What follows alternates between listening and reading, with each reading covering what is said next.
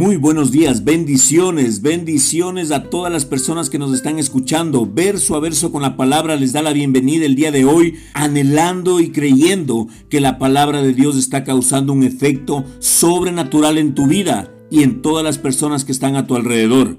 Y en esta mañana la palabra de Dios nos lleva a Primera de Corintios 3, versículos del 1 al 3, de manera que yo, hermanos, no pude hablaros como a espirituales, sino como a carnales, como a niños en Cristo.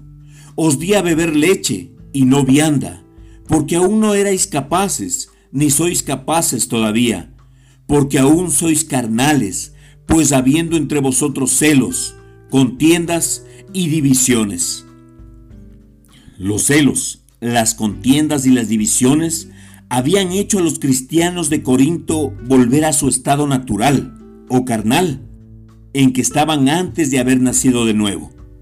Esto había impedido el crecimiento espiritual de tal forma que no podían entender lo que el apóstol Pablo quería enseñarles. Satanás había enviado el mismo espíritu de división entre nosotros del día de hoy porque sabe que una casa dividida contra sí no permanecerá.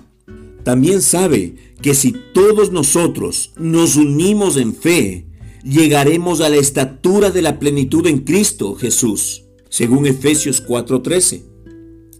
Por ese motivo, Él ha encargado a un espíritu de división que opere en nuestra vida personal, en las iglesias, en nuestra vida social y en la vida de cada uno de nuestros hogares. Él se propone hacer lo mismo que hizo en Corinto, despertar celos, contiendas y divisiones para impedir nuestro crecimiento espiritual. Pero no podemos nosotros permitirle que ese espíritu nos gobierne. Al contrario, como Pablo dice, sino que siguiendo la verdad, crezcamos en todo en aquel que es la cabeza, esto es Cristo Jesús. Efesios 4:15. Compare las siguientes frases. Siguiendo la verdad en amor. Y la siguiente, celos, contiendas y divisiones. Diametralmente opuestas, ¿verdad? Usted no puede hacer ambas cosas a la vez.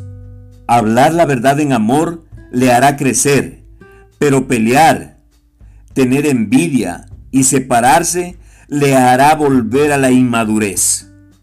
No obedezca al espíritu de división para que Satanás no pueda impedir su crecimiento espiritual, sino que hable la verdad en amor y crezca en todo en aquel que es la cabeza, esto es Cristo Jesús. ¿Qué te parece si oramos desde ese punto? oramos específicamente para que este espíritu de división, este espíritu de disensión, no venga a impedir nuestro crecimiento espiritual. Oremos juntos. Amado Padre, bendito Dios, amado Salvador, queremos darte toda la gloria, toda la honra y toda la alabanza, Señor, solamente a ti, al único, al Rey de Reyes y Señor de Señores. Creemos, Padre Santo, que tú tomas el control, tienes la dirección, Señor, y nos llevas hacia un nuevo lugar. Nos llevas, Espíritu Santo, a un crecimiento espiritual. Pero no podemos pasar, no podemos dar ese paso, Señor, si no caminamos en el amor de Cristo. Oramos, Padre Santo, para que todo espíritu de división que Satanás ha querido meter en nuestra vida, ha querido meter en nuestro hogar, ha querido meter en nuestra empresa, en nuestra familia, Señor, ha querido meter en nuestro negocio, ha querido meter en la iglesia, Señor. Oramos porque ese espíritu de división, en el nombre de Jesús, Señor, queda al descubierto y es echado fuera al lago de fuego y azufre que es donde pertenece. Creemos, Espíritu Santo, que el amor es el que gobierna nuestra familia y que juntos, Señor, llegaremos a crecer tanto como es la cabeza que es Cristo Jesús, Señor.